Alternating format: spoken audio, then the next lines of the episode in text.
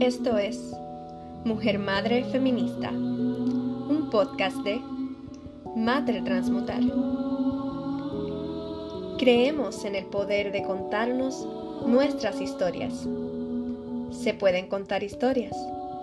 Después de todo, estamos vivas.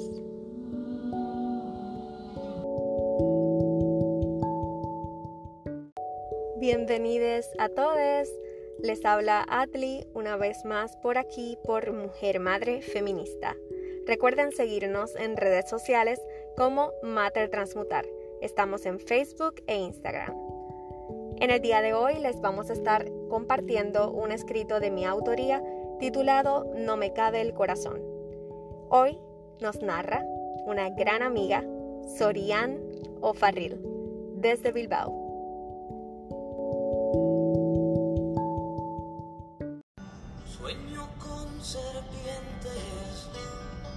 Serpientes de mar, concierto mar hay de serpientes, sueño yo.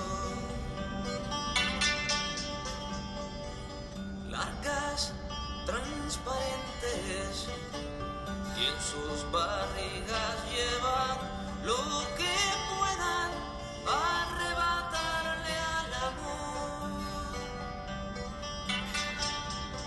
Hoy por alguna razón no me cabe el corazón para indignarme por otra cosa.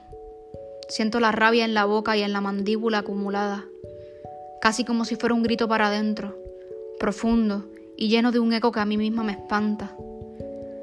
Hoy tengo todas las opresiones sentidas en la piel y en el pecho como un kilo de peso en el centro de mi esternón. Hay días que son así siempre, para mucha gente. Para mí no. Yo tengo a veces el corazón como una pluma, meloso, que flota casi, que se eleva a lo divino, y vivir así es fácil, o al menos eso creo. Aunque claro que no todos los días son así tampoco. Y bueno, tendré y tengo la oportunidad de organizarme esta rabia, de concentrarla y también de un modo contenerla para cuando la necesito. Tampoco todo el mundo tiene esa suerte o ese privilegio. Yo trabajo haciendo eso, organizando, construyendo y sosteniendo, aunque a veces no me lo reconozca ni me lo celebre. Entonces hoy tengo toda la rabia acumulada, que me ahoga con mi propia lengua que se quiere salir de mi boca, como la de una serpiente venenosa. Cobra, que se posiciona y se expande y causa terror.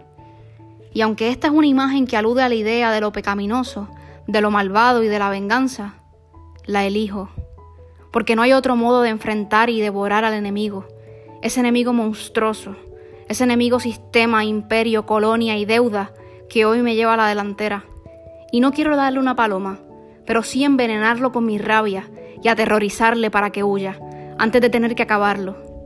Pienso y pido, casi como un ruego, que se rinda, que nos libere, pero no es así.